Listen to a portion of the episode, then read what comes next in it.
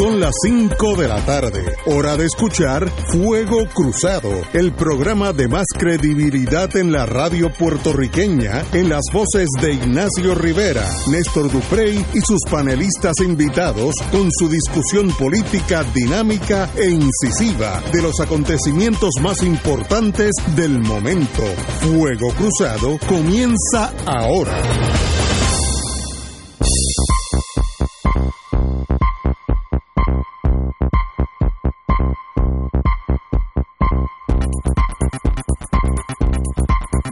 Tardes, and Girls de Fuego Cruzado. Hoy es martes, martedí, si estuviéramos para allá por el Vaticano, área donde este muchacho conoce lo que está pasando, más que nosotros. Si Dios te escuchara. Lo único que le pido es que te escuche. él, él escucha. Si no, Dios Eh, escucha. Sí, sí, sí, Dios escucha. escucha y cómo escucha. Eh, Pues hoy estamos aquí, después de un día, un weekend, el compañero tuvo una monga, eh, Slash, eh, slash, eh, bronquitis. bronquitis, catarro, sí. todas esas cosas. Pero estoy aquí. Ya está. Estoy Romancing aquí. A pesar de los malos deseos y gracias a los buenos deseos, estoy aquí. Eh, antes que nada, quiero agradecerle en persona eh, a la querida compañera Marilu Guzmán, que ayer, con muy poco aviso, eh, me sustituyó en el programa. Eh, muchos se hubiesen alegrado porque prácticamente no podía hablar. Así que... eh, Ignacio me dio una orden seca. no, no, no, no, no, yo, lo- el, el chorrito que tenía me dio para hablar con Ignacio y pues pudimos cuadrar, pero gracias Marilu, porque de verdad que... Para mí es un placer. Y quiero agradecer a la gran cantidad de personas que me escribieron, bien a través de las redes sociales o bien a mi, a mi teléfono, deseándome pues que me... Bueno, no me voy a poner, pero por lo menos Mejor. bien de salud. Eh, así que nada, aquí estamos al pie del cañón. Qué bueno. Bueno, tenemos, como diría Benny, Oiga, ¿y qué día? eh? Benny Frankie Cerezo, tenemos el pie forzado. El Partido Popular saca unas encuestas vía el Nuevo Día que más o menos machaba los números míos así ad hoc, números de Génesis, hablando con amigos y amigas en, en el restaurante. Más o menos yo tenía esa idea. Eh, bate hasta adelante por un rollo, 11 puntos. Yulín tiene 28. Yo pensé que Yulín iba, a tener más, pero 28 es en este momento, a un año de las elecciones, un número considerable.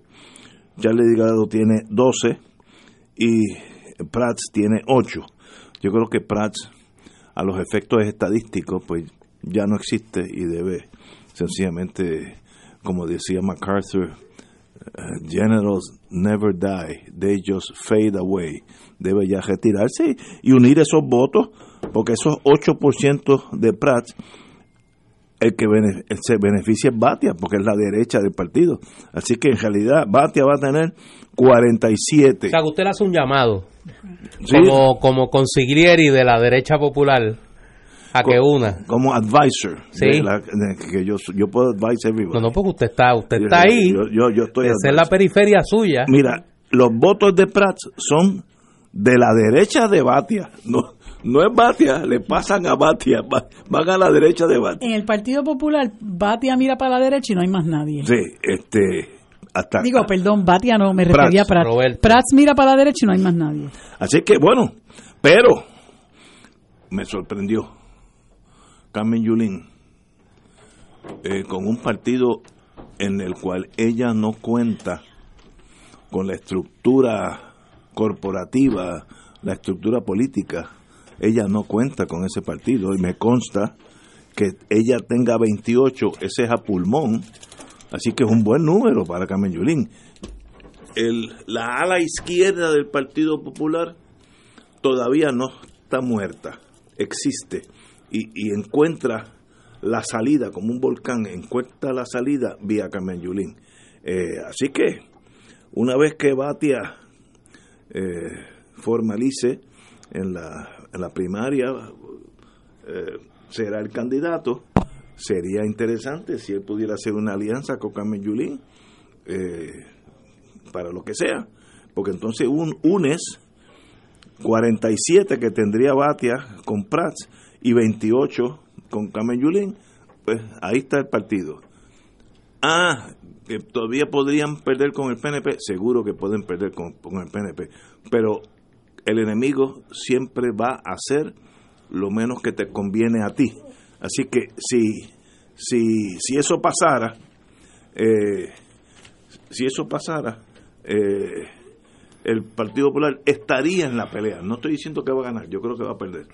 Pero estaría, no, no sería una elección ya eh, académica, sino una elección donde hay que ir y contar los votos. Y that's fair en este mundo nuestro, así que se gana y se pierde en las elecciones.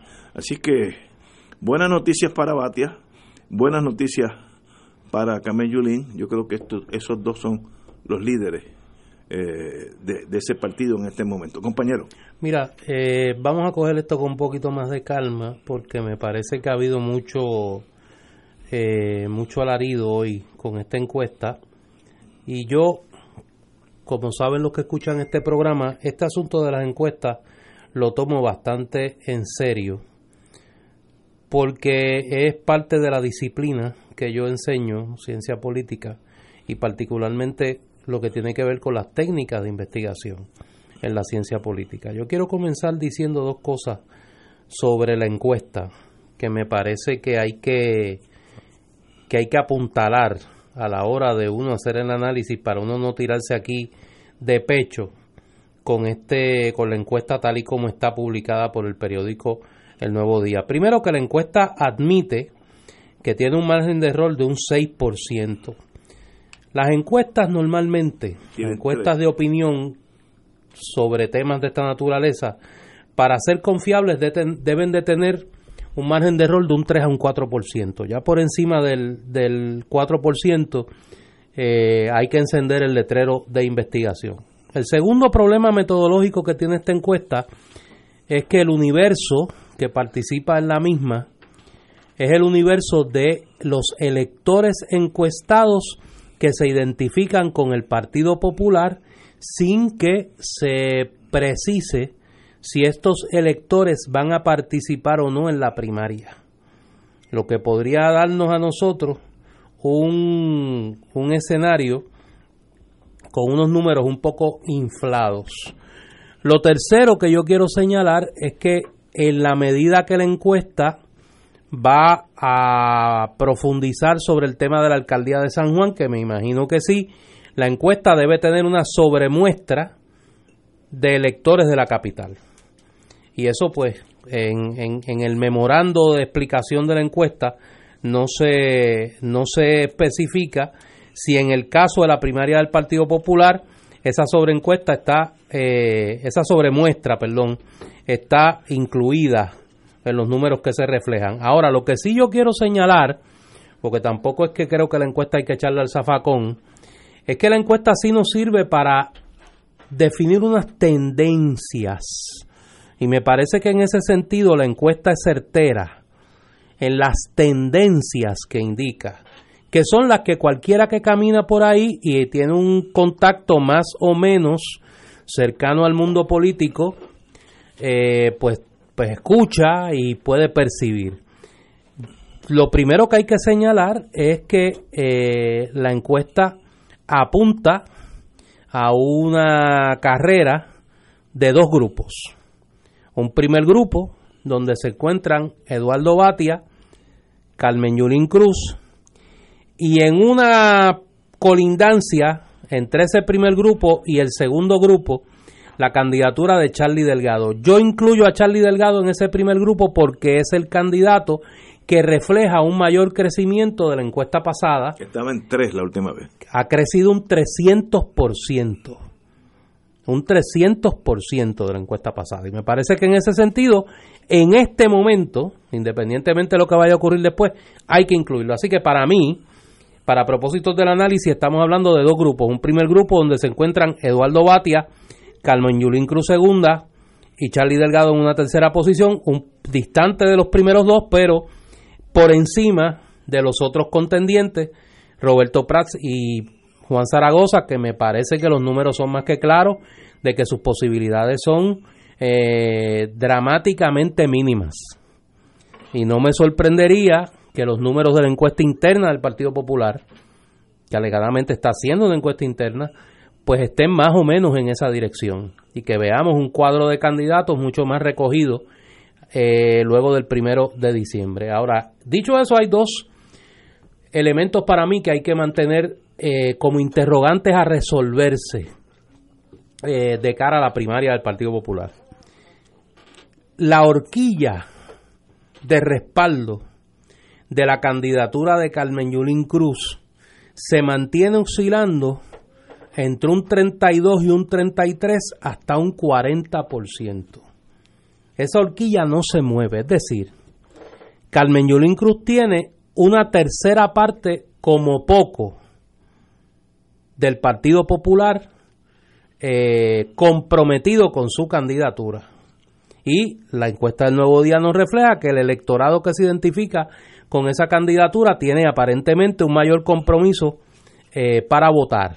Lo segundo, de la de Cali y la de Arena, es que sorprende que en el renglón de los no afiliados, en la periferia del Partido Popular, es decir, el electorado blando del Partido Popular, Eduardo Batia esté por encima de Carmen Yulín Cruz.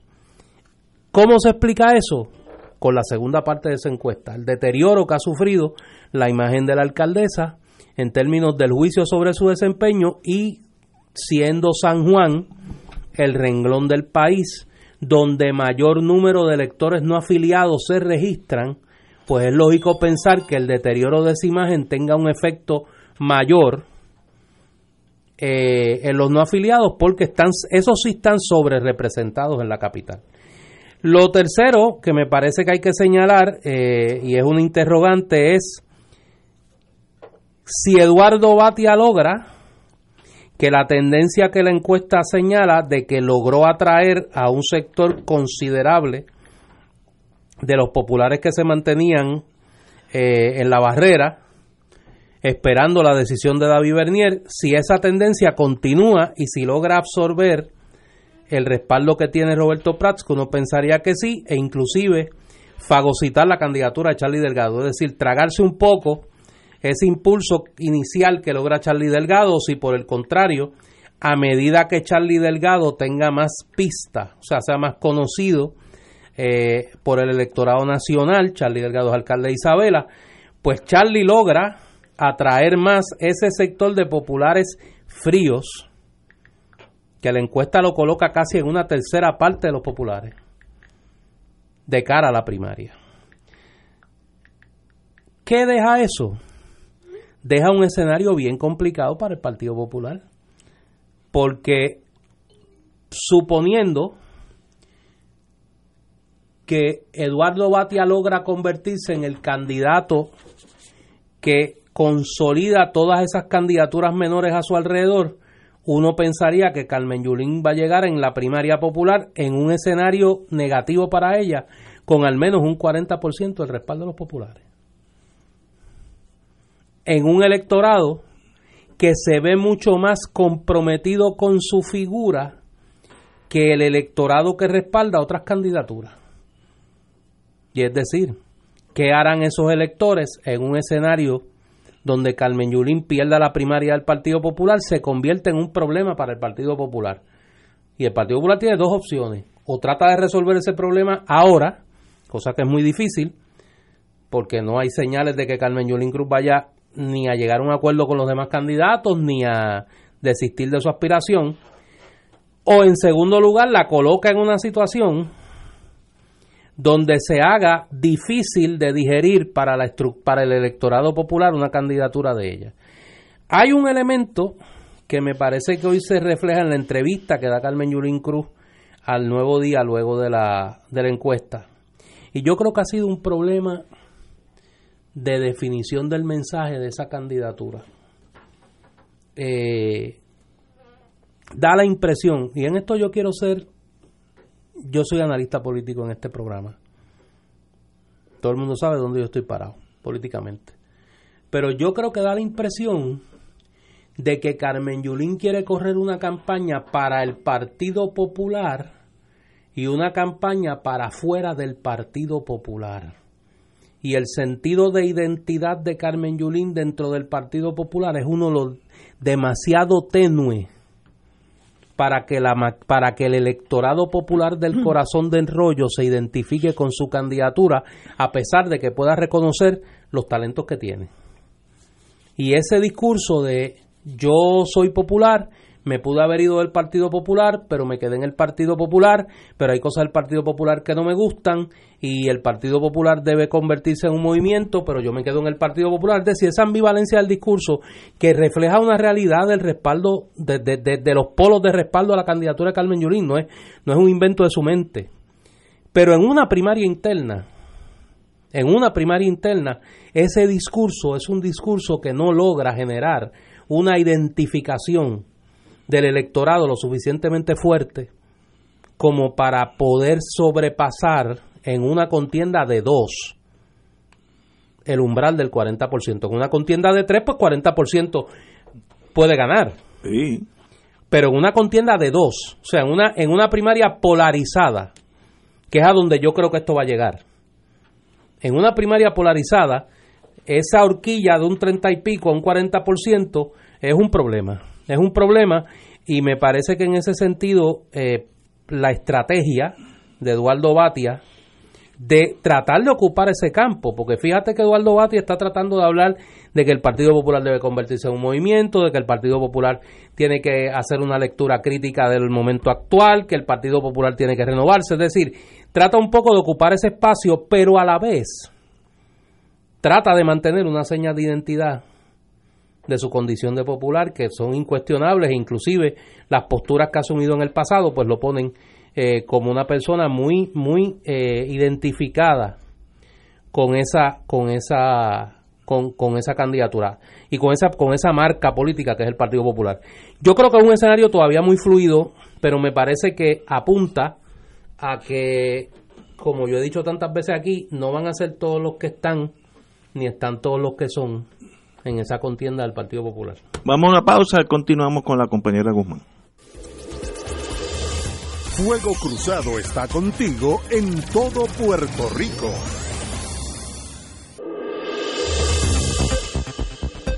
Y ahora continúa Fuego Cruzado.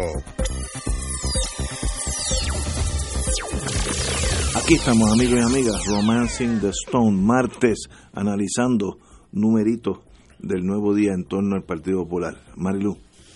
Mira, yo no voy, yo no quiero entrar en la discusión que allá del, del análisis que hizo este Néstor, porque yo creo que eso cubre mucho de lo que yo podría decir y más, este, porque sin duda pues hay unos eh, elementos ahí que de los que en los que Néstor puede eh, acentuar y que no no no los domino yo, pero yo, todavía faltan, qué sé yo, ocho meses para esa primaria, pero pienso, ¿verdad? Como todo el mundo conoce a la, primaria van, como quien dice, la gente del corazón del rollo. Y yo pienso que en esa primaria, pues lo que, es, lo que va a salir a flote es eh, de los dos que van a quedar en carrera presumiblemente, porque yo creo que eso que reflejan las encuestas también coincido con que es una tendencia. Yo estas encuestas del nuevo día las cojo con pinza, eh, pero, pero sí, sí creo que, que lo que demuestran es básicamente lo que se respiraba, ¿no? En términos de la posición en la que estaba cada uno de los candidatos. Yo creo que Yulín es una mujer muy valiente, que ella ante la adversidad, pues echa para adelante. Ella decidió quedarse en el Partido Popular, eh, que, que aunque pudiera decir yo pensé irme y no me fui, bueno, pues uno tiene que correr con las consecuencias de las decisiones que toma. Y yo sé que ella va a echar para adelante porque ya esa decisión pues no tiene vuelta atrás. Pero en esa primaria lo que va a ocurrir es que se van a, definir eh, las, las tendencias en ese Partido Popular. Los que están en el inmovilismo, y en el lado conservador y lo que, los que apuestan a que puede haber un cambio eh, cualitativo en ese partido con un grupo de soberanistas, gente que esté dispuesta a dar esa lucha en el partido, que, que me luce que es la minoría, eh, ¿verdad?, de, de, entre los que participarían de esa primaria, no necesariamente de lo que es la base del Partido Popular, que no es la que posiblemente vaya, se vacíe en esa primaria.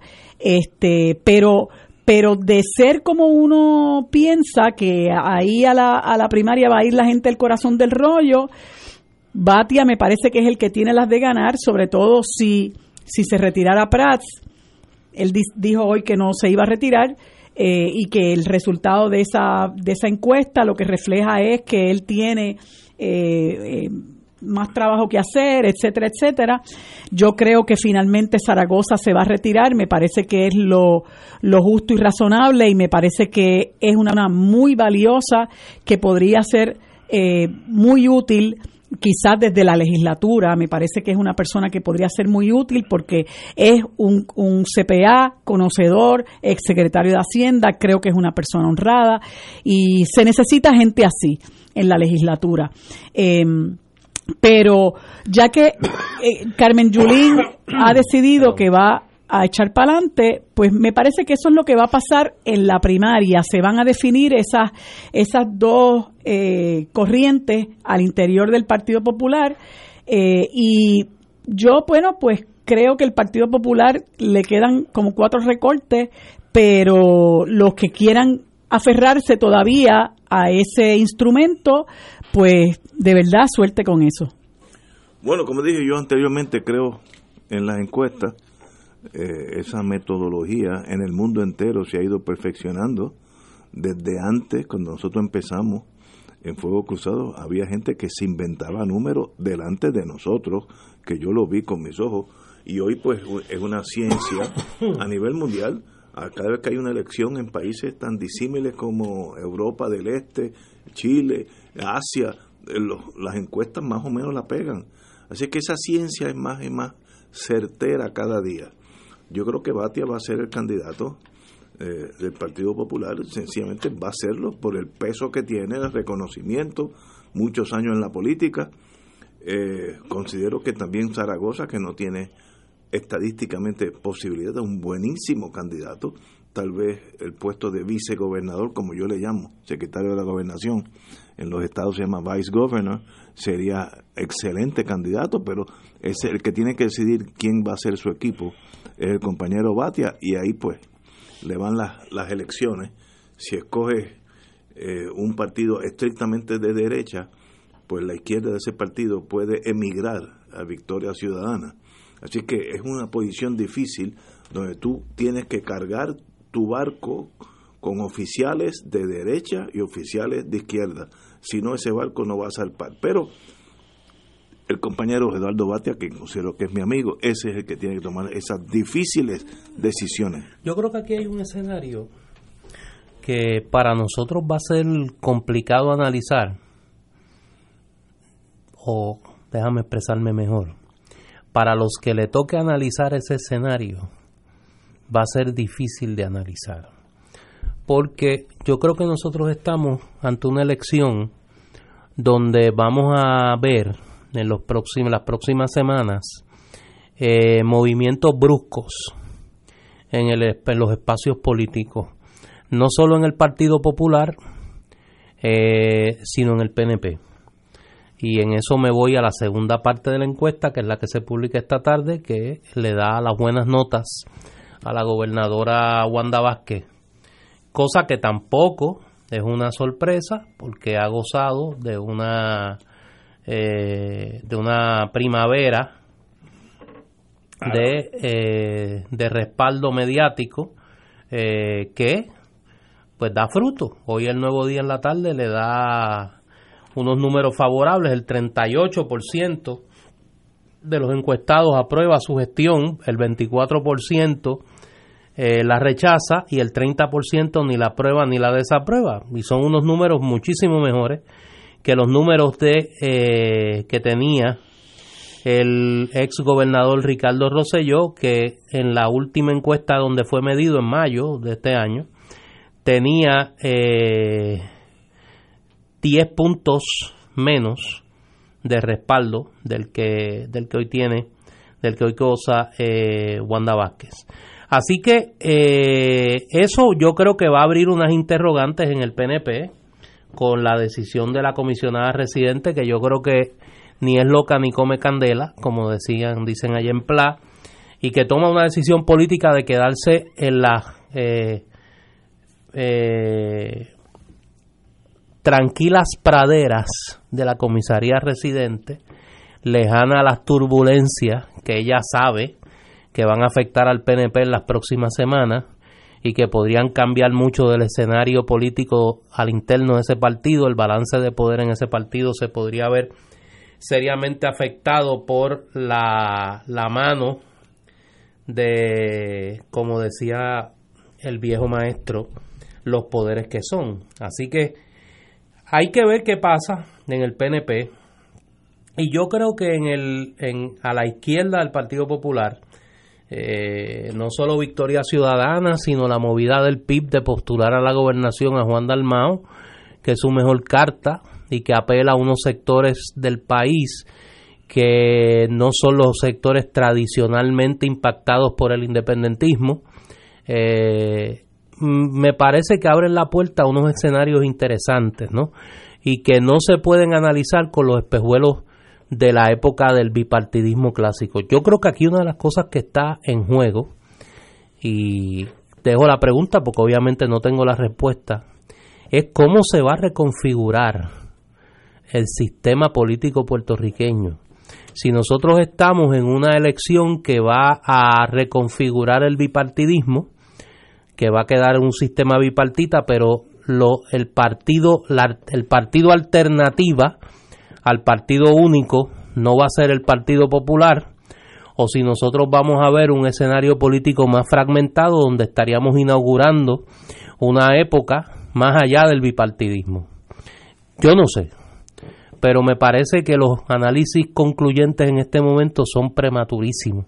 Y la encuesta del nuevo día del Partido Popular yo creo que es una señal y cuando venga la encuesta del, del, del, head to head eh, de los partidos, pues hay que observar. Yo creo que estamos ante un, cambio de época potencial donde hay que mirar qué va a pasar al interior de los dos partidos grandes, el PNP y el Partido Popular, y cómo las fuerzas emergentes, y en esas incluyo al PIB con la candidatura de Juan Dalmao, incluyo a Victoria Ciudadana, incluyo potenciales candidatos independientes, incluyo una reconfiguración del espacio político legislativo, es decir, aquí nosotros estamos en ebullición, o sea, pues no, no creo que es un escenario tradicional el que vamos a ver.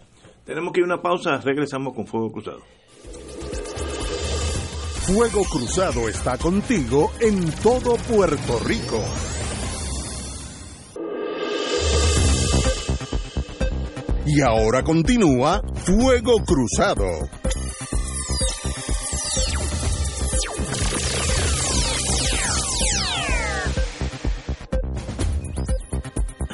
Amigo y amiga, hay un factor en estas elecciones que yo no sé si va a estallar antes o después de las elecciones, pero es el factor desencanto mezclado con juventud. Eso hace un cóctel molotov políticamente.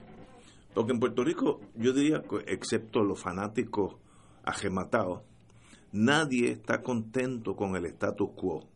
La pobreza, los boquetes en las calles, eh, la falta de policías en las calles, el centro médico con problemas económicos, o sea, las escuelas ni te ocupes, etcétera, etcétera.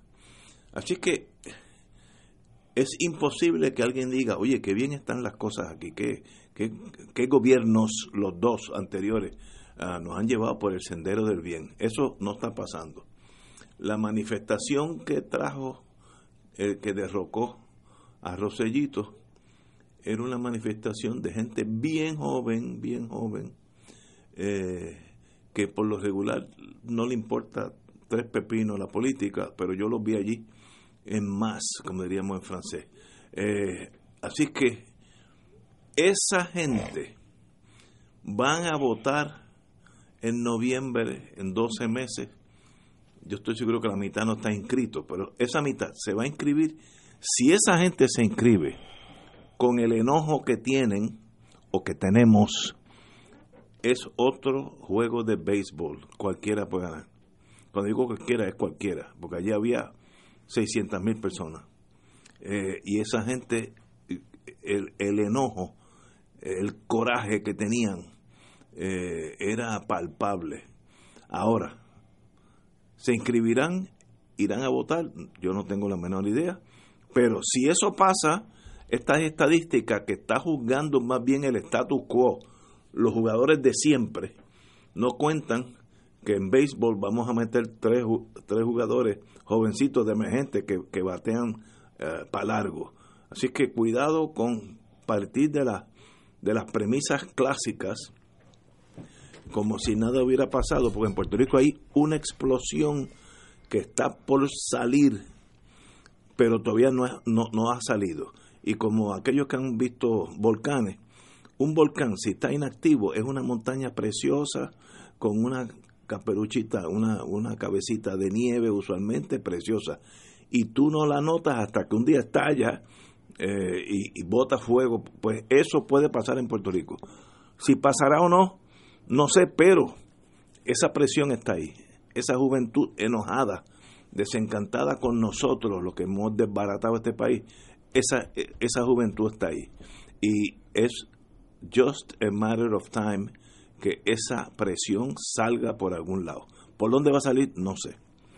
Bueno. Mira, hay un elemento que ayer yo no estuve aquí. Yo tengo una preguntita para ti después. Pues pregúntame ahora.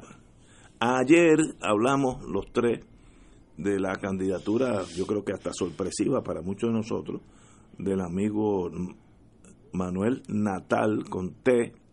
Mira que hay una letra sí hace diferencia. Sí, no, los y dos. mucha. Yo siempre he corrido. Bueno, es, es la diferencia entre el pasado y el futuro. bueno, ok, pues Natal con T, y los dos son muy amigos míos. También mío también. Eh, Natal, Manuel Natal, de Albelo, porque tiene madre. Eh, es que en Estados Unidos solamente usan el primer pero- nombre. Pero estamos aquí. Estamos aquí en Puerto Rico, tienes que este acoplarte. Ok, y las pero- madres valen. Sí. No, no, voy a decir por qué en Estados Unidos no, no es con- aconsejable hacer eso. Pero se lo digo ahorita. Va a correr para la candidatura de San Juan. Sí. El que no sabe mucho de alcaldía. política, a la alcaldía, ¿eso es un suicidio político? ¿Es un acto de heroísmo? ¿Tiene alguna posibilidad? ¿Es un sacrificio? No tengo No. idea. No, mira, Pero eh, pongo a ti todas las opciones. déjame eh, explicar eso sin obviamente Te pregunté porque salió ayer una No, noticia. no, no, claro, no. Y, No, y- no, y- no. y ayer yo no, no estaba aquí. Si hubiese estado, pues hubiese hablado del tema. Eh, Victoria Ciudadana, el movimiento Victoria Ciudadana celebró una asamblea donde definió cuáles iban a ser sus objetivos electorales. Uno de los objetivos electorales que nosotros establecimos fue convertirnos en la Asamblea Legislativa en la fuerza que decide. La fuerza que a través de la elección de un grupo de legisladores por acumulación y por distrito podamos convertirnos en el fiel de la balanza del el poder legislativo. Y en ese sentido, pues en los próximos días, ayer precisamente abrió el periodo de candidaturas en el movimiento Victoria Ciudadana hasta el 14 de noviembre y vamos a celebrar una serie de asambleas en diciembre, el 7 y el 14 de diciembre, donde se van a escoger los candidatos a eh, los diferentes puestos electivos. El 7 se van a escoger los candidatos distritales y el 14 se van a escoger los candidatos nacionales. Y el compañero Manuel Natal tomó la decisión de someter su nombre a la consideración de la Asamblea del Distrito de San Juan para ocupar la candidatura a la alcaldía de San Juan. Eh, la decisión es producto de eh, el segundo objetivo que se colocó Victoria Ciudadana en su, en su asamblea, que es el identificar una serie de plazas a nivel municipal donde nosotros podamos demostrar que una nueva manera de hacer las cosas políticamente y en términos de gobernanza es posible. O sea, que nosotros podamos presentarle al país con hechos lo que significa un gobierno de victoria ciudadana. Y en ese sentido hemos identificado San Juan como el municipio donde mayor independencia electoral se demostró se ha demostrado en los últimos eventos electorales y donde se puede capitalizar mucho más a nivel electoral la posibilidad de una candidatura que rompa con lo que ha sido el monopolio bipartidista en la gestión municipal. Manuel anunció su disposición a someter su nombre a la consideración de, esa, de la Asamblea del Distrito de San Juan y eh, junto con él eh, se va a colocar en manos de las comunidades la decisión sobre las candidaturas a la legislatura municipal de San Juan por el movimiento Victoria Ciudadana. Eh, hay que entender una cosa. Victoria Ciudadana no es el PNP ni es el Partido Popular. Victoria Ciudadana es un movimiento de personas que tenemos diferencias sobre una cantidad de asuntos que hemos decidido ponernos de acuerdo para hacer una gran concertación política en torno a una agenda urgente y en torno a una visión ética de la política. Por eso las personas que van a aspirar a puestos electivos en Victoria Ciudadana tienen que hacer dos compromisos. El respaldo a la agenda urgente que es el mínimo común denominador de los que pertenecemos al movimiento Victoria Ciudadana en cuanto a visión de país y un compromiso ético de que su gestión política y gubernamental de ser electo se va a guiar en torno a los más estrictos criterios éticos y morales. Eh, eso es nuevo. Eso es nuevo en la política puertorriqueña. Y yo sé que hay mucha gente que quizá la decisión de Manuel Natal, pues mira, yo los he escuchado decir que es un suicidio, decir que porque no se quedó en la legislatura. Pues mira, es una decisión muy bien pensada y nosotros creemos, yo soy de los que creo y yo con los números no juego. Los que me conocen saben que soy bastante pragmático con el tema de los números en el campo electoral. Yo creo que hay condiciones para que Manuel sea el próximo alcalde de San Juan y que nosotros podamos demostrarle al país que Victoria Ciudadana no es un proyecto reactivo, es un proyecto político con ambición de mayoría y que le quiere presentar al país una nueva manera de gobernar y que lo vamos a aprobar en San Juan con, con la candidatura de Manuel y con la plantilla de candidatos a la legislatura municipal y los candidatos a la Asamblea Legislativa que se van a postular. Eh, ¿Dónde más vamos a postular candidatos a alcalde? Pues eso va a depender de las posibilidades y de la, la capacidad que tengan las condiciones en esos municipios de replicar las posibilidades que se dan en San Juan en el caso de la candidatura de Manuel Natal. Yo sé que en los próximos días compañeras y compañeros de Victoria Ciudadana van a anunciar eh, su disponibilidad para eh, aspirar a puestos electivos. Igual va a pasar en las demás colectividades políticas. Estamos en el momento de los anuncios de candidatura y pues mi esperanza como miembro del Comité Coordinador Provisional de Victoria Ciudadana es que nosotros le presentemos una plantilla de candidatas y candidatos donde más del 50% de las candidatas sean mujeres, no porque sean mujeres, sino porque sean mujeres capacitadas, honestas, probadas en sus respectivos campos de los saberes y de los haceres eh, y que puedan eh, presentarle al país una manera distinta de, de, hacer las cosas. ¿Qué va a pasar? Yo no sé. Pero a mí me parece que, que, una de las interrogantes, más allá de Manuel y más allá de Victoria Ciudadana, es por dónde se va a canalizar ese descontento que dice Ignacio que hay obviamente en el país con la clase política y cómo, eh, cómo, ese río caudaloso encuentra cauce eh, de cara al 2020. Señores, tenemos que ir una pausa y regresamos with Crossfire. Fuego Cruzado está contigo en todo Puerto Rico.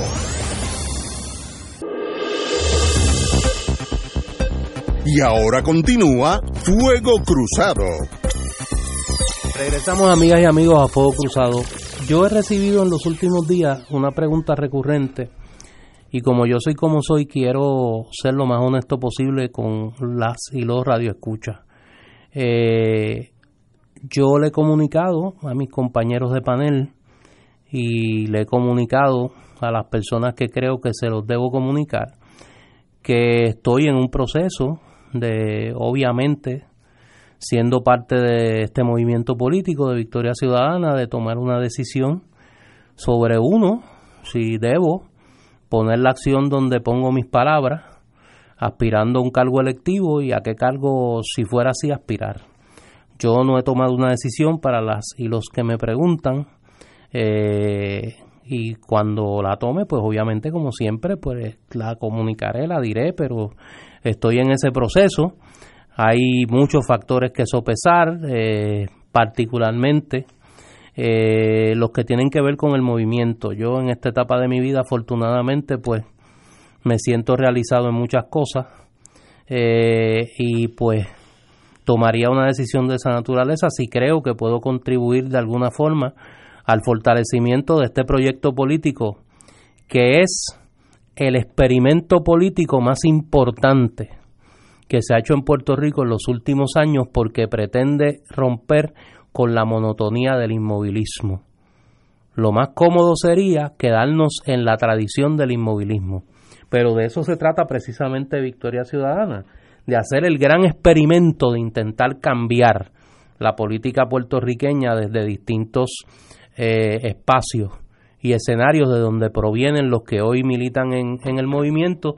Y pues repito, yo eh, agradezco a todas y todos los que me dicen lo que me dicen, pero en su momento, antes de que obviamente venza el plazo para, para eso, yo como le comuniqué a Ignacio y le he comunicado a, a quienes se lo tengo que comunicar, pues estaré tomando una decisión de qué voy a hacer y si voy a hacer algo, pues en qué y cómo.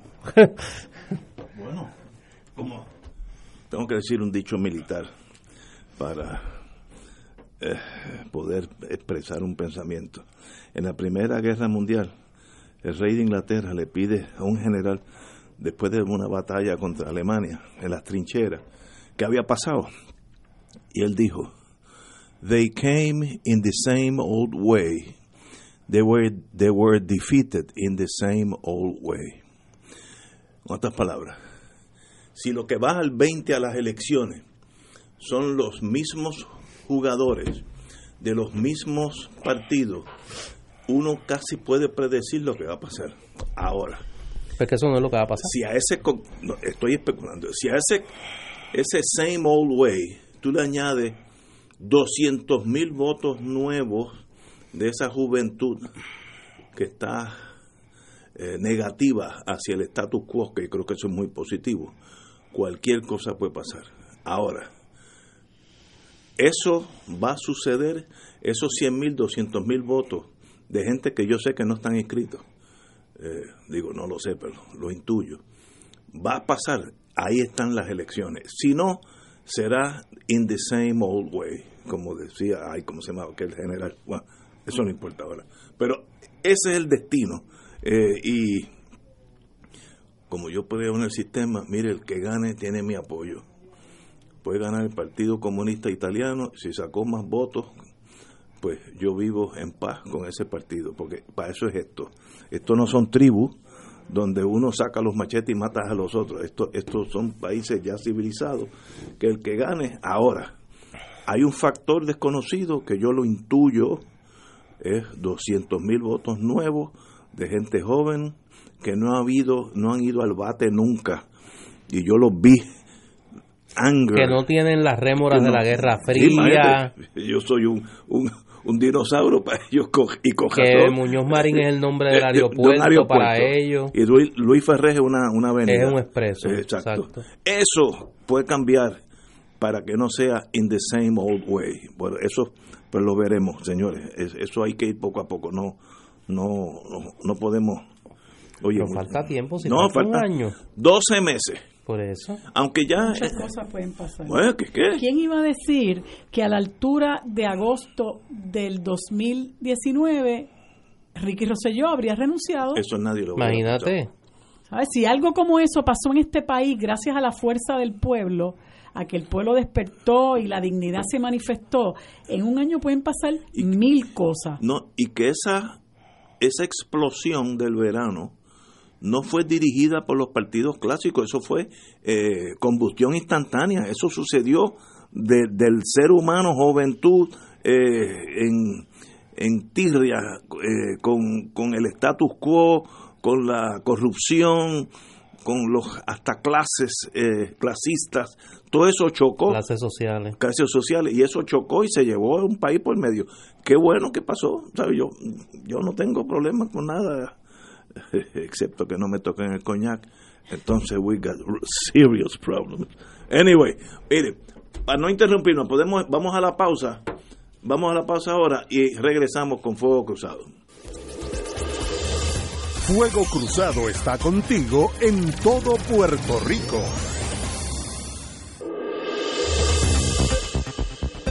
Y ahora continúa Fuego Cruzado. Lo próximo es un segmento pagado. Amigos y amigas, beneficiarios de Medicare, de paso, ahí estoy yo.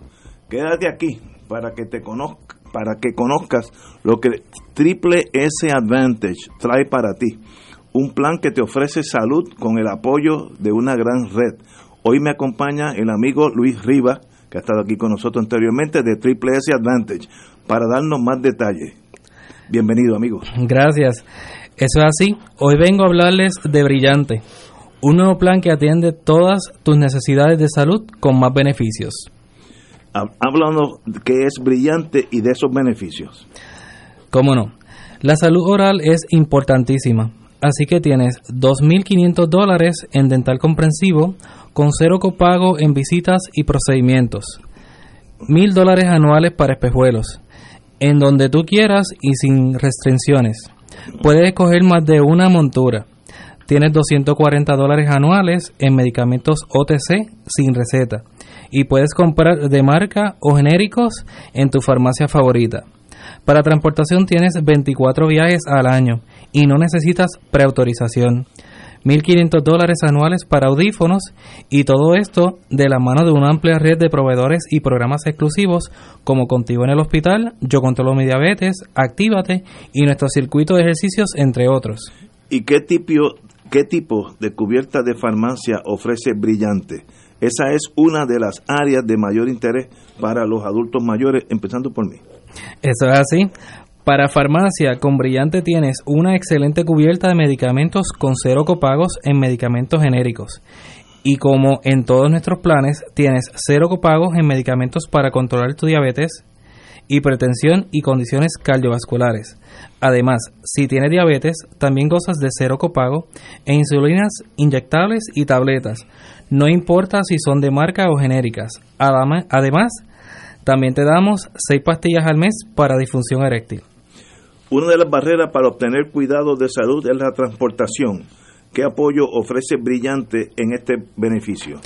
Brillante ofrece 24 viajes al año con un acceso rápido. Dos al mes. Muy bien. Y fácil sin preautorización para ir a citas médicas, al laboratorio a hacerte tus pruebas, a centros radiológicos y hasta la farmacia a recoger tus medicamentos. Además, ahora incluye a un acompañante para estas gestiones y sin costo. Wow. Tener una boca saludable es clave para tu bienestar. Explícame esa cubierta dental. En Triple S Advantage hemos diseñado una cubierta dental comprensiva, completa, con hasta 2500. Esto significa que además de las limpiezas y visitas preventivas, también cubrimos dentaduras removibles, incluyendo flexibles conocidas como Valplast, puentes fijos, root canal y restauraciones, como coronas en todos los dientes. Luis, gracias por esta información. ¿Puedes dar, decirnos a qué número pueden llamar a aquellos interesados en esta orientación? Cómo no. Si eres beneficiario de Medicare, te invito a que nos llames hoy al 1-844-777-0116. Repito, 1-844-777-0116. Que uno de nuestros representantes está esperando tu llamada para orientarte sobre estos y muchos otros beneficios que tenemos para ti. 1-844-777-0116. Luis Rivas, un privilegio tenerte aquí con nosotros. Muchas gracias. Que se repita, amigo. Buenas tardes. Buenas tardes. Hoy, hoy, hoy yo tuve que ir al, al doctor de la piel eh, y dermatólogo y salió, yo tenía unas manchas, como ustedes vieron aquí, cuando tocaba el periódico, salió que parte de, de tornarse viejo. Eh, y el doctor me dijo que comprara una, una pomada. Eh, y entonces yo fui, yo tengo el- la cuestión esa médica militar, que pues eh, lo más buena, y, y fui a una farmacia, no voy a decir, de las grandotas, porque ahí es donde aceptan el plan militar. La señora que estaba al frente eh, pidió, yo la vi, yo estoy, digo, a unos 5 o 10 pies, pero estoy oyendo. Ella le pregunta a la farmacéutica, ¿y cuánto valen estas pastillas? Y yo no, pe- pensé que había oído mal. Ella dijo, 50 dólares. Y yo dije, bueno, pues serán 10 pastillas, 50 pastillas, 50 dólares. No, no, cada pastilla vale 50 dólares. La señora se salió, de- se fue de allí en una depresión mayúscula, no compró. eh, mira, con un empujoncito más, para que no me atreví, yo se la compró. ¿Cómo es posible que la salud dependa, la salud mía o del que sea, de la gobernadora, que una pastilla le cueste al ciudadano 50 cañas? Eh, obviamente ya no tenía el, el- servicio médico, el- la salud esa no, no cubría eso, pero eso es casi imposible tener esa salud. Y yo creo que eh, América, Estados Unidos, tiene que en algún momento que tenga un gobierno liberal, cambiar la filosofía de que la medicina es un negocio. La medicina es un servicio al país, igual que en Italia, Francia, estoy hablando de Alemania, todos tienen un unos sistemas muy superiores a los de Estados Unidos, con tanto dinero que tiene esa nación. Y a esa señora le van a tumbar 50 pesos por una pastilla. Y si le dan, tómese 12, pues, pues, pues, No puede. eh, pues tiene que vender el carro. O sea, hay algo que está mal. Hoy, hoy lo palpé y me impactó porque vi la reacción de la señora cuando chocó con que, mire, la salud mía no llega hasta ahí. Y qué pena me dio. y Yo soy medio, siempre me estoy riendo, pero la cosa me afecta. Me, me, Tú eres como me dolió. azul. Con el corazón blandito. ¿Te acuerdas Pero- aquel arroz? Yo no sé No, si lo venden no. todavía. No, no, eh, yo, yo no estaba. Pues había un, a- había un arroz que ese era el, el- Cinta azul, se ese era el pro, la Sí. promo eh, sí, yo soy como cinta azul con el corazón blandito Wow. sí. eres así como cinta azul No, me, me dolió, me dolió, porque bendito esa señora tiene el mismo derecho que yo tengo a velar por mi salud, ¿no? El mismo derecho, pero ella se le dio bien duro. Y yo, yo estoy seguro que esa farmacéutica, las farmacéuticas y los farmacéuticos verán eso todos los días, que es una tragedia. Sí. ¿Y qué va a hacer? y lo sufren, No, lo sufren no, porque ven directamente a esos viejitos que que llegan allí en unas condiciones de salud que tienen que, o sea, ya ya están quizás en la en el ocaso de su vida y su objetivo es mantener su salud en la medida que sea posible, ¿verdad? Ese ese es el- su principal preocupación y entonces tú ver que no pueden ni siquiera acceder a la salud. ¿Por qué? Porque bueno, eso es lo que representa el capitalismo salvaje. Este es el único, Estados Unidos es el único país en el mundo que tiene un sistema de salud con intermediarios que son las aseguradoras. ¿Para qué? Para permitirle a esos mogules que se hagan ricos. Aquí la, hace poco eh, Triple S se, eh, Triple S anunció que yo sé que tiene diversos productos, eh, pero pero eh, anunció en un año eh, unas ganancias de 30.9 millones. Y entonces aquí se crea toda una estructura, todo un andamiaje para que el, el, el- la ACES, que ahora están considerando eliminarla y que se la absorba el Departamento de Salud, que administra los fondos para la reforma de salud, se los entrega a estas aseguradoras y las aseguradoras deciden a quién y cómo y cuándo le van a dar servicio. Eso es una cosa espantosa porque hemos visto gente que no se les puede dar, no pueden acceder a los tratamientos, a los medicamentos, las aseguras le las aseguradoras le dicen esto no te lo vamos a cubrir, sacan del medio a los proveedores, de momento hay proveedores de salud, eh, eh, médicos, laboratorios, farmacias que ya no tienen contrato con una aseguradora porque ellos sencillamente lo sacaron del plan. Este, ellos eliminan la población a la que le van a dar servicio, todo buscando lo que sea costo efectivo y, y han creado toda esta burocracia donde todos estos jerarcas de los planes médicos pues se hacen de muchísimo dinero y yo recuerdo hace que más de 15 años por ahí hubo un ejecutivo de una de estas de una de estas eh, aseguradoras que dijo eh, tranquilamente que él eh, cuando estaba en, en, en, en, una de esas aseguradoras como ejecutivo, en un año le donaba un partido, en otro año le donaba ah, otro, y así los duermen a los dos, y por más que han tratado de bregar con esto, eh, ellos tienen sus cabilderos en la legislatura y aplastan todo proyecto de ley que signifique una amenaza a la hegemonía que tienen y al control que tienen sobre el dinero eh, para darle salud a nuestra gente.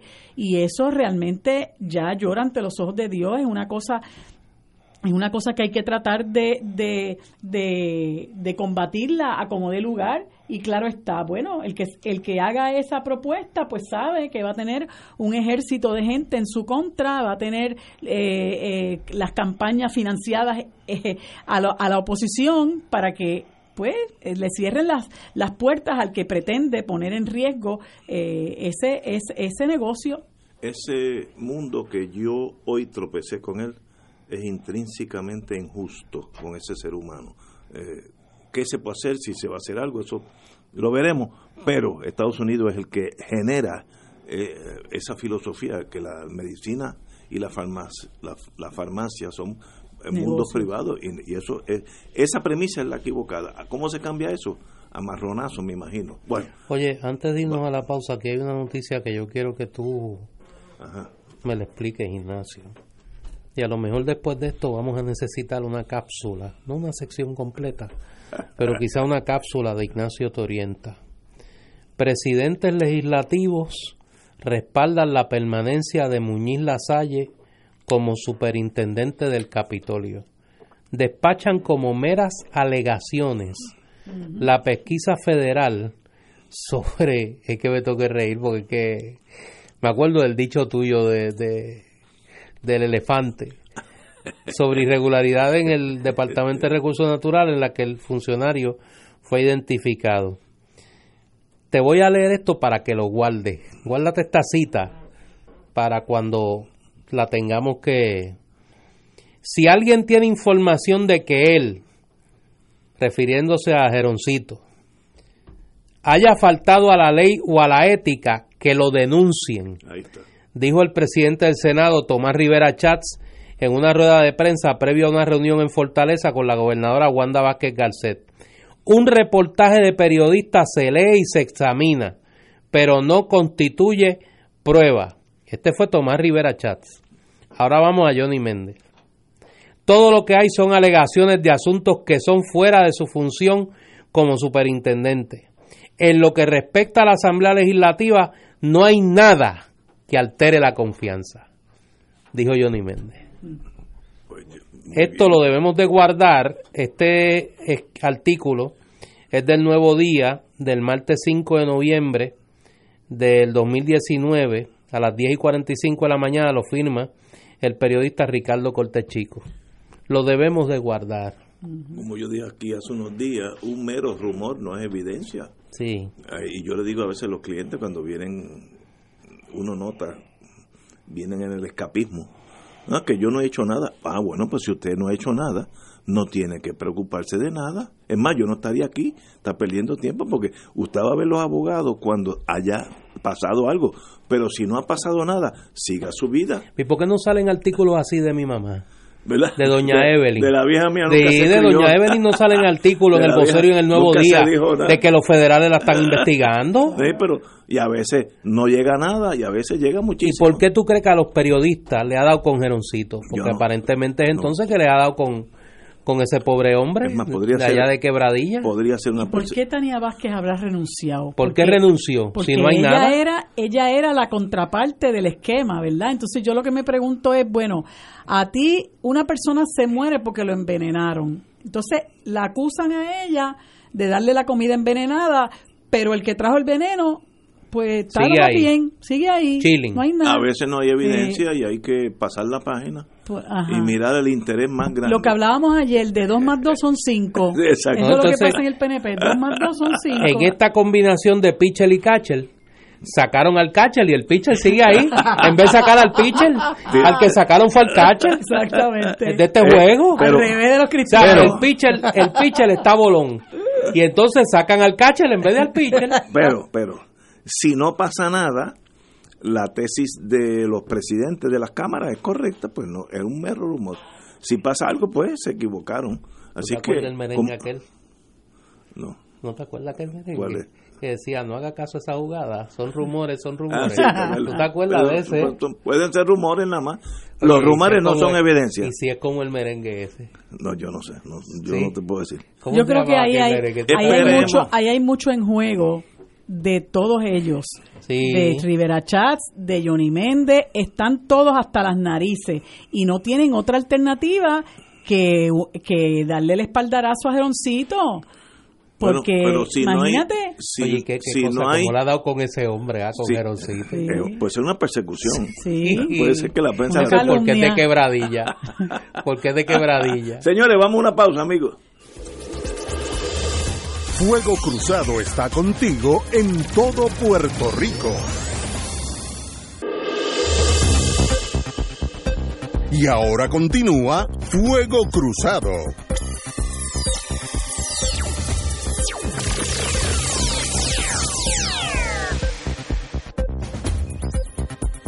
Amigos y amigas, tenemos con nosotros al amigo Eduardo Berrío, presidente de la Junta de Retiro de la UPR. Eh, obviamente sabemos que está aquí para que nos diga la situación sobre este sistema de retiro que creo que están le están cortando algunas eh, ramas a ese árbol. ¿Por dónde vamos? Sí, pues gracias por la oportunidad. Este, pues nada, que es que queríamos compartir pues para que el pueblo de Puerto Rico y especialmente los participantes del plan de retiro de la UPR, que somos 19 mil participantes, 9 mil pensionados y 10 mil activos, pues nosotros tenemos un plan de, de retiro de beneficios definidos, que es un fideicomiso, este, que es autónomo y, eh, tiene, y tiene sostenibilidad. Nosotros generamos ganancias sobre 110 millones al año este, en la cartera de inversiones. Y pues en estos momentos tenemos un reto bien grande que es que la Junta de Gobierno de la Universidad de Puerto Rico, que es el ente rector de, de- de la UPR y del el fiduciario, el- que tiene la fiducia, pues está planteando y acorde con lo que la Junta de Control Fiscal planteó también que era que se eh, congelara el plan de retiro vigente, plan de beneficios y se estableciera un plan de contribución definida. Hemos probado y hemos llevamos dos años. Y para el que no sabe que es un plan de contribución Pues, definida. un plan de contribución definida es un, una ti- un tipo cuenta de ahorro, ¿verdad? Yo deposito un dinero ahí, de acuerdo a un por ciento que se, de- se defina, y pues cuando yo me vaya, cuando cumpla con los requisitos de la pensión, me van a dar una anualidad hasta lo que lo que duren esos fondos, que es la gran diferencia con el plan de beneficios definido que nosotros tenemos, que se le garantiza a los participantes una pensión vitalicia, ¿verdad? Hasta que uno esté en es el- lo justo. eh, que es lo justo lo pagamos nosotros y aquí el otro reto es que los participantes siempre cumplimos, hemos pagado la aportación, nos hemos ajustado, autoimpuesto regulaciones eh, y aquí el otro reto es que la universidad, que es el patrono, pues aporta cuando quiere y como quiere y no está aportando lo que los actuarios, que es el- el- el- los que definen cuánto aporta u- u- el patrono, pues ahí es que tenemos ese reto. Eh, eh, tengo entendido que la Junta de Control Fiscal prefiere que sean planes individuales como 401k, etcétera, etcétera. Y ya los nuevos profesores entran en ese sistema. Eso es lo que ellos están proponiendo. Eso es lo que ellos desean. ellos lo que eso es lo que ellos desean, porque ahí los- en los planes de contribución definida tenemos que ver, claro, hay agendas detrás de eso. Eso es un negocio, o sea, esos son los que especulan en, las, las, carteras de inversión de los 401k, pues hay, manejadores. En el caso de nosotros, con un plan de beneficio definido, nosotros tenemos una política de inversión controlada, eh, que no es de especulación, tenemos un manejador y por eso estamos generando lo que le compartí, 110, 120 millones al año de ganancias nada más. En, con las aportaciones patronales y las de los participantes que se invierten, ¿verdad? Y en eso es que estamos, defendiendo y buscando el apoyo. Fuimos a la, Asamblea Legislativa, tuvimos una vista eh, pública el 30 de octubre ante la comisión. Hoy eh, el compañero Denis Márquez presentó dos medidas en la Cámara de Representantes para que se proteja el plan de beneficios, porque la ley de la universidad lo que establece es que la universidad va a eh, garantizar un plan de retiro. Él, presentó una de las propuestas para enmendar la ley y que sea un plan de beneficios definido.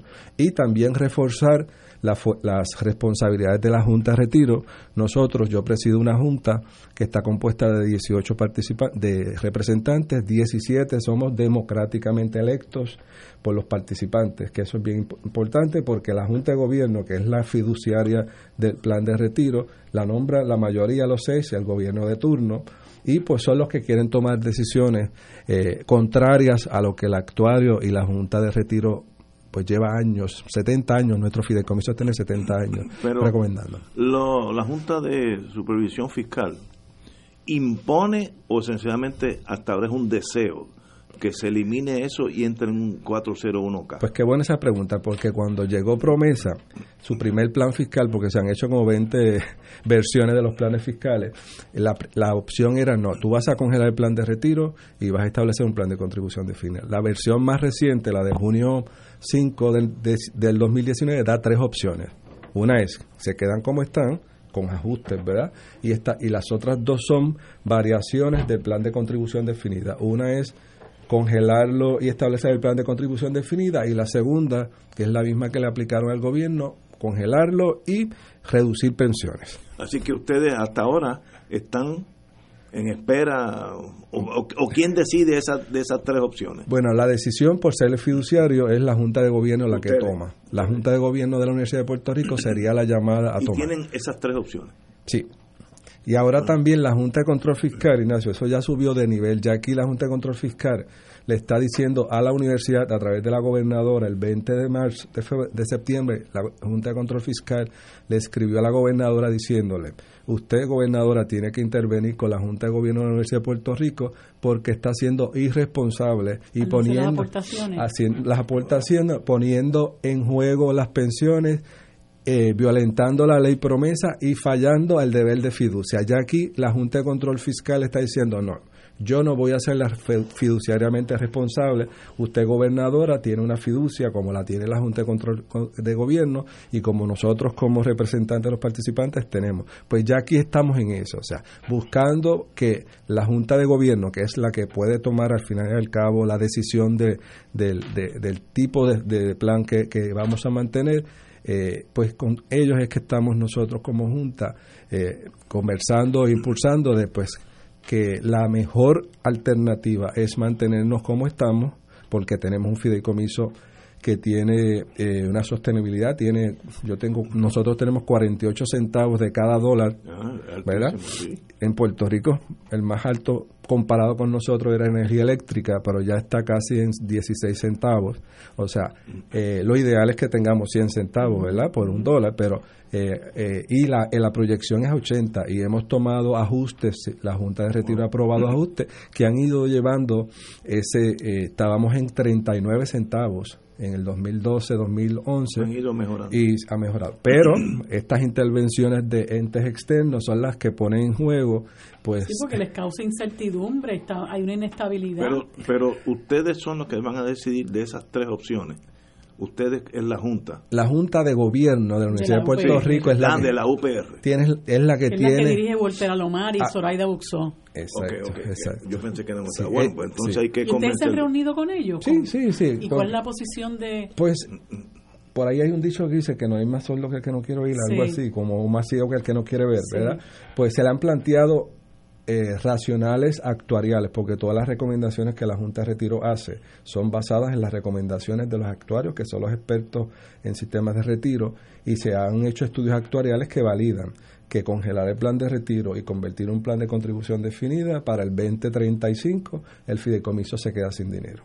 Ahora mismo nosotros, el, el sistema paga 200 millones en pensión, y ya yo, el sistema tiene el 75% de los participantes tienen derecho a pensión, proyectamos que si eso ocurre, la universidad va a tener que pagar 500 millones en pensiones o, en su defecto, el gobierno de Puerto Rico. Y en eso es lo que apostamos, que nos permitan mantener eh, eh, eh, sólido el plan de retiro a través de su fideicomiso para continuar y no echándole un peso más a la pesada verdad situación fiscal de la universidad, pero ellos mismos son los que están tomando esa decisión. Voluntad. Eduardo Berrío, presidente de la Junta de Retiro de UPR, de verdad que no sabía que estaban en ese combate cuerpo a cuerpo. Le deseamos lo mejor de la vida y que se quede el sistema que está funcionando. Si está funcionando, no lo toque. Eso es una lección de la vida. Eso es así. Así que esperamos que ustedes triunfen. Pues gracias, agradecidos por la oportunidad. como siempre. Okay. Muy bien. Muchas gracias. Vamos a una pausa, amigos. Fuego Cruzado está contigo en todo Puerto Rico.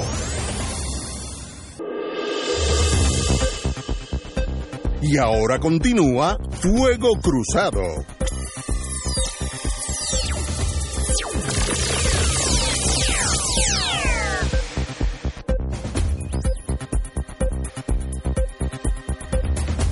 Amigos y amigas, vamos a hablar de en pie de lucha, y no estoy hablando nada revolucionario, en pie de lucha. El que nos oye Sí, sí. dice que vamos a hablar de algo, Estamos aquí. de algo, dice, oye, ese hombre ha seguido por ahí y, oye, para mí es una alegría hablar de, de este trabajo que, que vamos ahora a dedicarle unos minutos porque es producto de una de las cosas que más a mí me gusta hacer. Yo creo que además de ver béisbol, investigar es lo más que a mí me gusta. Y es el producto de la investigación de un grupo de estudiantes que han tenido la dicha de tener buenos profesores, buenos mentores en el campo de la investigación histórica y que hoy ven el fruto de su trabajo en un libro. En pie de lucha, nuevas investigaciones históricas puertorriqueñas, editado por dos queridos amigos de hace mucho tiempo. Eh, Evelyn Vélez Rodríguez, mi amiguita, colega, compañera de conspiraciones múltiples, y el hermano Carmelo Campos Cruz, que han producido un libro sencillamente extraordinario, un gran trabajo de edición de Mariana Editores y una, un libro que estoy seguro que se va a convertir en referencia y en eh, modelo para muchos trabajos en esta línea, que es dar a conocer las nuevas investigaciones en el campo de la historia. Evelyn y Carmelo, bienvenidos a Fuego Cruzado. Muchas gracias. Estamos muy, muy felices de estar aquí compartiendo con ustedes Yo estoy feliz. un proyecto, un proyecto de vida. ¿De qué se trata en pie de lucha? Bueno, en el Centro de Estudios Avanzados de Puerto Rico y el Caribe, hace aproximadamente como tres años, se hizo la transición de culminar la carrera con una tesis a una tesina.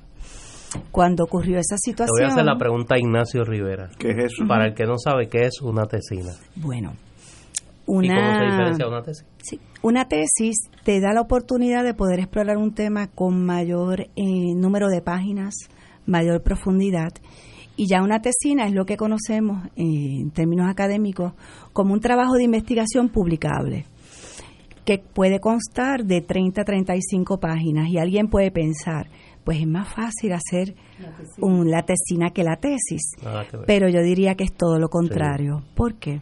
Porque ese trabajo debe tener la misma rigurosidad académica y, por ejemplo, en una introducción de siete páginas hay que trabajar tema, problema, objetivo, metodología, fundamento teórico, justificación, para luego tener un desarrollo en 25 páginas y una conclusión de tres. Y, y esa capacidad de síntesis en temas que se pueden desarrollar de manera más amplia Es bien es difícil. un gran reto. Yo he tenido la oportunidad de acompañar a estudiantes en los últimos seis años, en, en cinco años en las tesinas, y corrigiendo las tesinas en mi casa, eh, comentaba con, con el licenciado Carmelo Campos, que es mi esposo, la maravilla de trabajo de los estudiantes y no podíamos dejar del centro. Todos los que publicaron en pie de lucha obtuvieron su maestría con este trabajo de investigación. Eh, y decidimos eh, colocarnos en pie de lucha y publicar parte de esas tesinas. Esto es un grupo de 19. 19 jóvenes historiadores profesionales, eh, de los cuales creo que casi ninguno ha publicado hasta este momento, es su primera publicación. La edad de ellos es más o menos 37 años, o sea que es una mirada distinta a la historia del país. Cada generación tiene una forma de, de narrar la historia y de acercarse a los temas. Y hay un tema que me, esta noche me lo voy a leer, esta noche, y Néstor me conoce, COINTELPRO, sí. aplicación del programa de contraespionaje doméstico en Puerto Rico, 1960 al 71. Esto no pasa de esta noche porque ese tema me fascina. A mí me llamó la atención, Evelyn, ahora que Ignacio trae ese, ese elemento, parecería que no, pero hay un hilo común sí. en los ensayos hay un hilo conductor y por eso lo llamamos en pie de lucha, más allá del eslogan de, de Post María. Y, para eso pues quiero permitirle a, Carmelo que, que ahonde.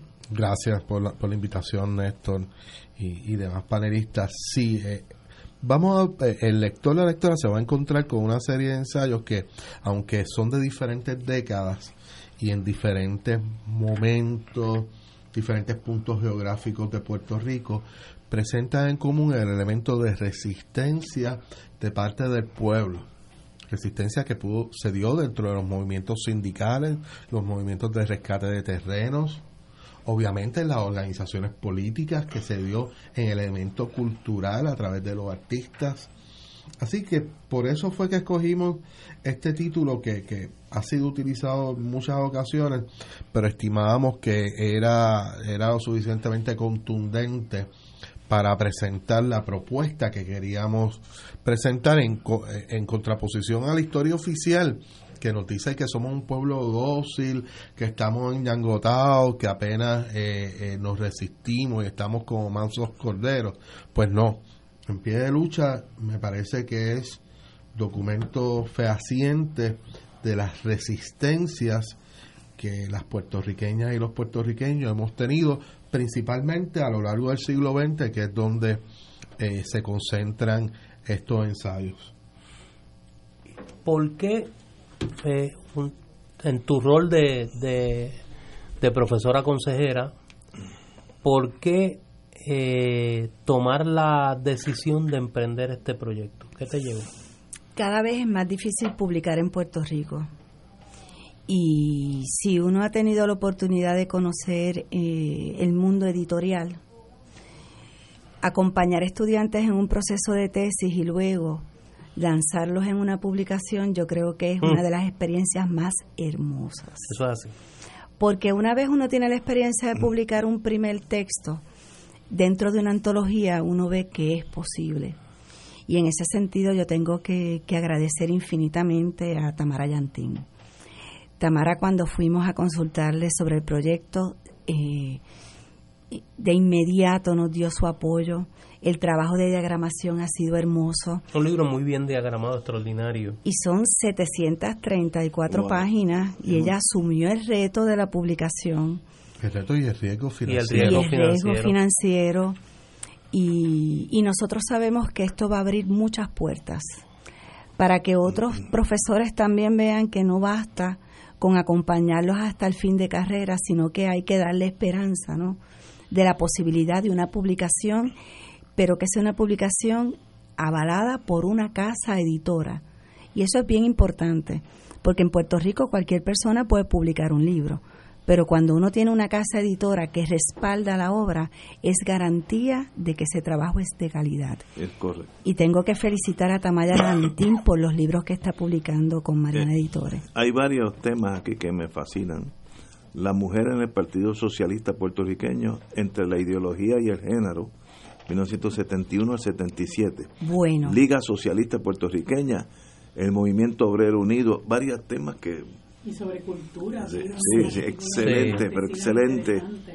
Es un trabajo. Sobre cultura, nosotros por lo menos la generación mía vivió escuchando y cantando la música del Topo y de Roy Brown, pero ver cómo hay estudiantes que pueden tomar esa música y transformarla en un texto de afirmación nacional con el Topo, y en el caso de Roy Brown, cómo la música se convierte en un arma desde la subalternidad para luchar en contra de todo lo que estaba ocurriendo. Entonces, cuando uno lee las estrofas, casi puede imaginar la canción, pero cuando lee el análisis se da cuenta de la importancia que tiene la música en el devenir de la historiografía puertorriqueña. Yo creo que es un trabajo extraordinario, no solo de edición, sino el contenido de los ensayos.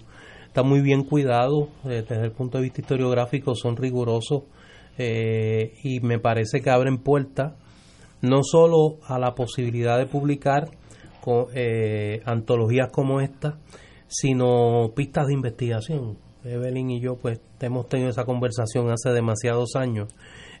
Aquí hay que perderle el miedo a investigar. Y aquí hay que perderle el miedo a investigar la historia del presente. Y en ese, en ese sentido me parece que, que ustedes como, como profesores, como académicos, pues me parece que dan un, ponen un pie al frente eh, publicando estas investigaciones sobre temas del siglo XX particularmente que, que arañan la resistencia, como dice Carmelo, que es la quizá la historia menos documentada, ¿no? que está al margen de la historia oficial.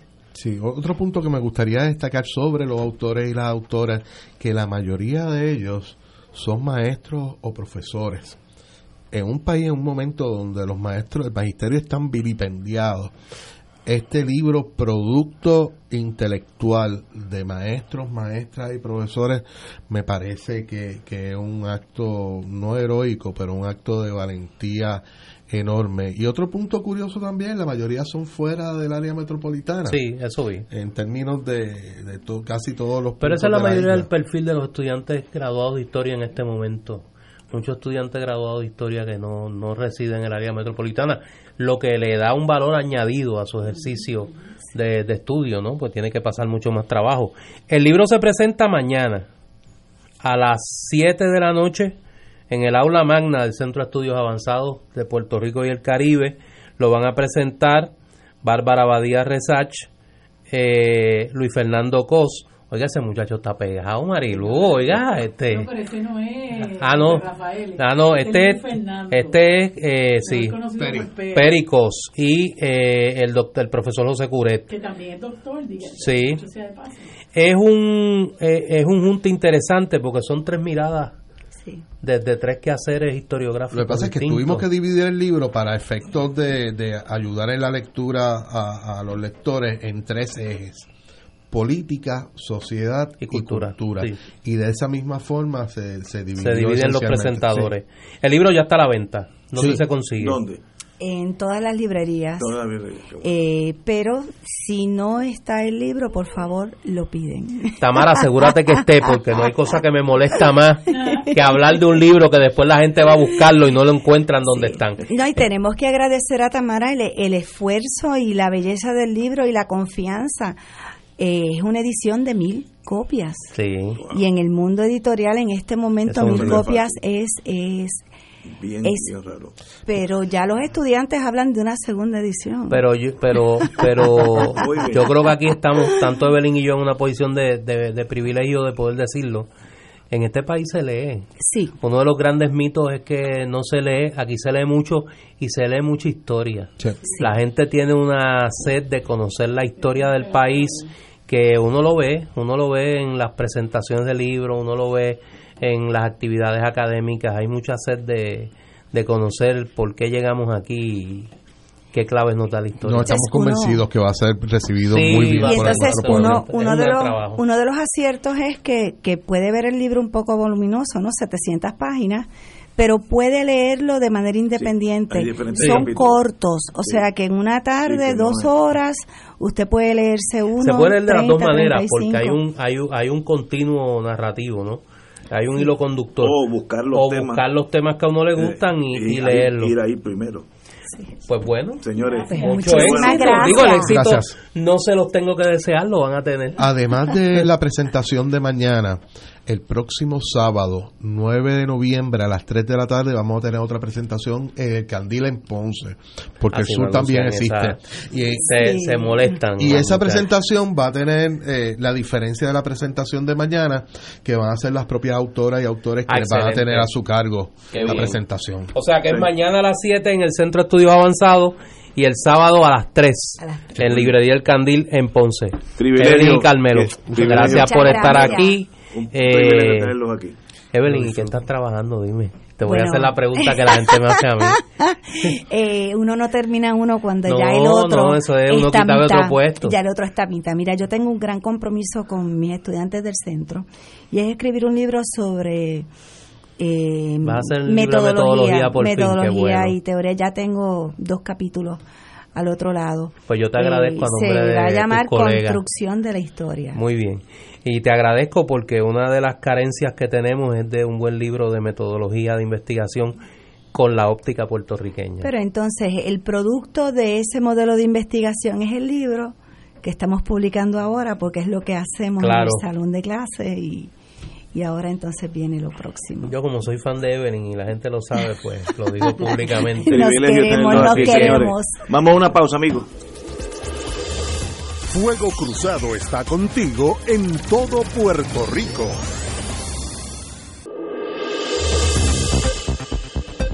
Y ahora continúa Fuego Cruzado.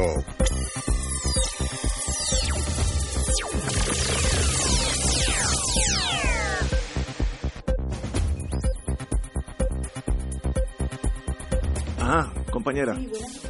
Eh, antes de que den paso a la próxima entrevista de los distinguidos invitados, quería recordarle a todos los amigos que nos escuchan que mañana vamos a tener una charla en la Casa Soberanista con el doctor José Molinelli Freites sobre nuestro planeta, nuestro país y cómo podemos aún reconstruir nuestro, pa- nuestro país en armonía con los recursos naturales. Es mañana a las 7 de la noche, tenemos que estar allí eh, para disfrutar de la sabiduría del doctor Molinelli Frei- Freites a las 7 de la noche en la Casa Soberanista. Y le damos la bienvenida a la distinguida amiga Maribel Belaval. Muy buenas tardes, compañera. Hola, ¿cómo Nos estamos? conocemos ya unos añitos, pero viene a hablar de un tema que es fascinante. Una vida en equilibrio y productiva. Lo del equilibrio yo necesito ponerle mucha atención, porque, porque yo creo que ay, eso es uno de los flancos débiles míos. Qué bueno que estés aquí. Gracias, ¿Qué tiene que ver una vida en equilibrio y productiva con eh, el 14 de noviembre? Pues mira, somos tres coaches que hemos decidido hacer eh, con nuestro propósito de vida ofrecer a la comunidad una alternativa de vida saludable dentro de todo el desequilibrio que nos está eh, rondando. Y lo que hicimos fue que entonces eh, cada una de nosotros pues tiene su especialidad y estamos pensando entonces equilibrio entre la vida familiar y la vida profesional Ten- eh, con Amarilis Bellón, ella es especialista en una coach organizacional. Pero también dentro de todo este mundo digital, pues tenemos también una coach que nos va a ayudar mucho en, en ese desequilibrio que, está bien, eh, que, que estamos viviendo con relación a lo virtual. Muchas personas están creando con esto un autismo social, no están desarrollando nada más que una la inteligencia artificial. Y también dentro de todo esto que nos rodea, pues hay mucho estrés, hay este mucho abuso psicológico con todo lo que nos está rodeando. Así que nosotras decidimos, yo toda la vida me he dedicado precisamente al desarrollo personal, desde yo doy cursos de desarrollo personal y los libros que he escrito pues todos tienen que ver cómo lograr ese equilibrio interno. Y entonces tuvimos la suerte de que al juntarnos las tres y crear esta, este es un taller que va a ser todo el día, de 8 de la mañana a 4 de la tarde, hemos tenido el apoyo del National University College, que nos va a per- que nos está auspiciando entonces esta guía. O sea que vas a estar en el taller, vas a trabajar ciertas cosas, pero también vas a tener una guía de cómo poder seguir, sostener en medio de la incertidumbre que estamos viviendo un poco de equilibrio. Es el 14 de noviembre, El 14 que de es el noviembre. jueves que viene. El jueves que viene y, y agradezco también a la ca- en Casa Club Sigma que ellos después de En María Atorrey. en Atorrey después de María pues ellos pasaron por un proceso como los hemos pasado todos verdad de reinventarse. Y una de las cosas pues precisamente es que las facilidades no las no las están donando. Para lo que queremos es empezar eh, comenzar un movimiento de equilibrio eh, personas que realmente aprendan a, a tener esto que se llama empoderamiento personal. Nosotros estamos teniendo definitivamente una, una sociedad que está buscando fuera de sí mismo en, en actitudes, bueno, hemos visto la violencia, ¿verdad? Mucha violencia.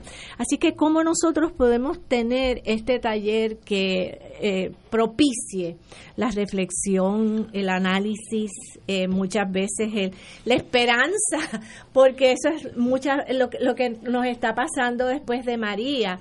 Pero ¿sabes qué? Lo bonito es esa transición de uno saber que después de María, como dice este, que yo lo estaba leyendo, el biólogo holandés dice, sobrevivirá el que mejor comunidad tenga, donde de generación en generación se cuiden unos a otros. Y yo creo que Puerto Rico ha dado cátedra al mundo de lo que es cuidarnos unos a otros. Así que esta es la esto es lo que nos gustaría que fuera como la base para empoderar a las personas y que todo esto desequilibrio no traiga, eh, yo tengo una fundación también que se llama Coaching en Prevención de Adicciones, porque estamos buscando el alivio en todo lo que es fuera de nosotros. Así que lo que queremos es precisamente dar esta guía de empoderamiento personal. Eh, contigo van a estar la señora Tere Montes y Amarilis Y Amarilis Bellón. Bellón. Amarilis Bellón va a ser la que está a cargo del equilibrio entre la, la, la parte profesional y la familiar. Y Tere va a estar como coach de las redes sociales, pues Tere va a estar a cargo del equilibrio que necesitamos tener con las redes sociales. Y es, eh, deja que la conozcan, es, es increíble, eh, yo la admiro mucho, porque ella empieza este proceso de reinventarse ella misma cuando ella estaba cuidando a su mamá. No podía salir. Y esa curiosidad por aprender, por reinventarse, ella tiene una historia de vida muy bonita. Así que cómo nosotras podemos realmente crear un nuevo estilo de vida, una conciencia nueva. Ahora que vienen, por favor, las las eh, la política y la, por favor, una reflexión, un análisis que la persona pueda realmente tener ese empoderamiento de conciencia, es una nueva conciencia lo que nosotras queremos este, presentar en este proyecto. Y esto va a ser el jueves entrante 14, no, no es esta semana, la próxima, La próxima semana, En la sí. Casa Club Signa, eso queda detrás de los edificios esos bien grandotes en Atorrey, detrás Villa de Oro. de la la Villa de Villa Oro. de La Oro. Eh, En la de Ponce. 8 a 4 pm. Sí. Aquellos interesados, pues ese día Estamos, sí, no, tenemos, eh, estamos en Eventbrite, o sea que, pero también tenemos el teléfono que pueden, si ¿Cuál es el acaso, teléfono? el teléfono es el 787 Ajá. 671 7551 y es desarrollar las, las destrezas internas del empoderamiento. personal. 671 7551 551. 671 7551 pueden llamar para más detalles pues querida amiga Maribel un privilegio tenerla aquí Ay, sí, para mí, qué alegría, Conozco, tantos años. de conozco con- a su señor esposo de que ambos tenemos pelo negro y éramos, de- y éramos delgados y éramos delgados así que hace mucho tiempo pero un privilegio tenerte aquí Gracias, y gracias necesita- por esta oportunidad y, y qué bueno, antes de entrar aquí que estaba oyendo eh, el- tu amiga y, y todos estos, nue- hay cosas buenas que están pasando. Se hacen muchas cosas Ay, buenas tenemos que aprender a enfocar y que nuestro cerebro nos dé el permiso de de tener esa posibilidad de nuevas cosas. Pero mientras nosotros estemos enfocados en lo que no funciona, en todo este desequilibrio, pues no se está, no, no se puede crear eso. Y yo soy de las que creo que sí se puede. Privilegio tenerte aquí mundo. y Gracias. bienvenida a Fuego Cruzado. Tengo aquí unos libros que usted ha escrito. Mi proyecto de vida feliz, Maribel Belaval de Cestero, Tertulias del Alma, por fin Maribel Ese es mi, bello atardecer. Qué lindo. Y Ana, Ana- Antología Antología. del Management Latinoamericano. Así que usted obviamente sabe de, de escribir. de- me de- gusta del mucho mundo del libro. me gusta mucho escribir y sobre todo de, de autoayuda de, de esos Y procesos ayudar a los internos demás a ser mejor. claro claro Ah, eh, sí, dice un, eh, hija de juez Belaval, de hace, del Tribunal Supremo en los años 50, 60, por ahí, ¿no? sí que tu papá Sí, es el- el tu viejo papá era ese- secretario. secretario. Así que venimos, como dicen en, en lo- la mafia en Brooklyn, we go back, we go back. Señores, pues muchas gracias, Gracias amigos y amigas. Gracias, gracias, tenemos, éxito. tenemos gracias, unos gracias, minutitos más, pues se pueden quedar aquí en lo, en lo que salimos. Eh, obviamente, eh, estoy, estoy eh, en esta, yo estoy con el presidente del Senado. Choque por designaciones judiciales. El presidente del Senado. El presidente del Con Senado. esa juntilla de último minuto. El presidente del Senado cuidado, cuestiona que la gobernadora no haya pedido consejo a ese cuerpo antes de emitir su recomenda su candidato a la judicatura y a la fiscalía. Yo creo que eso es un defecto que tenemos el, este, el sistema nuestro, que son casi independientes.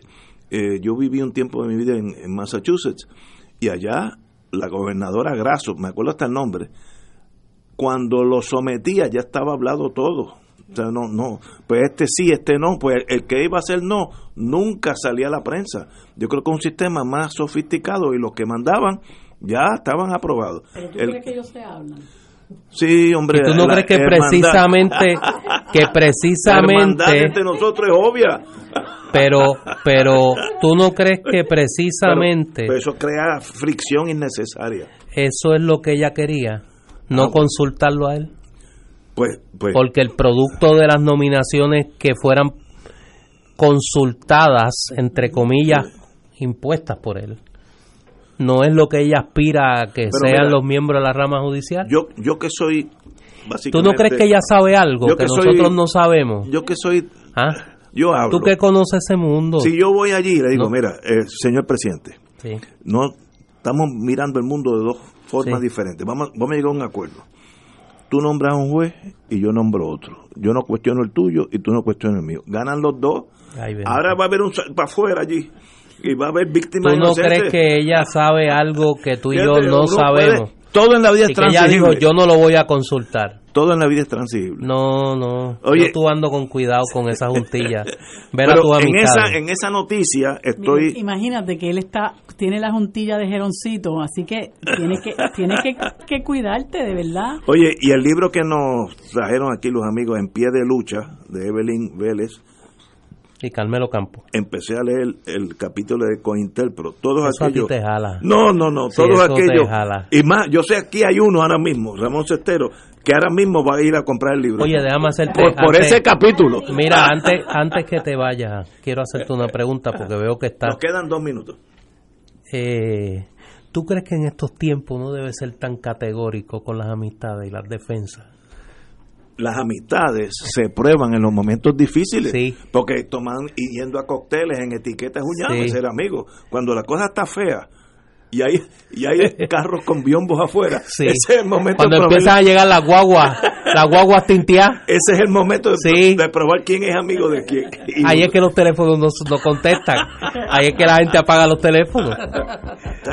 Habría que No, y, tú sabes que el FBI tiene, digo, rumores que se acercan aquí, por ejemplo, ven aquí y no quiere que hablemos por teléfono y es una forma de neutralizar todos estos teléfonos con una onda superior. Entonces, si tú tratas de llamar a tu amigo, mira, te están buscando, no puede. Así que está bregando con gente que saben qué hacer. Señores, con esas buenas noticias y esperanza. Muchas gracias, Maribel Belaval. Un privilegio tenerte aquí. Amigos, hasta mañana.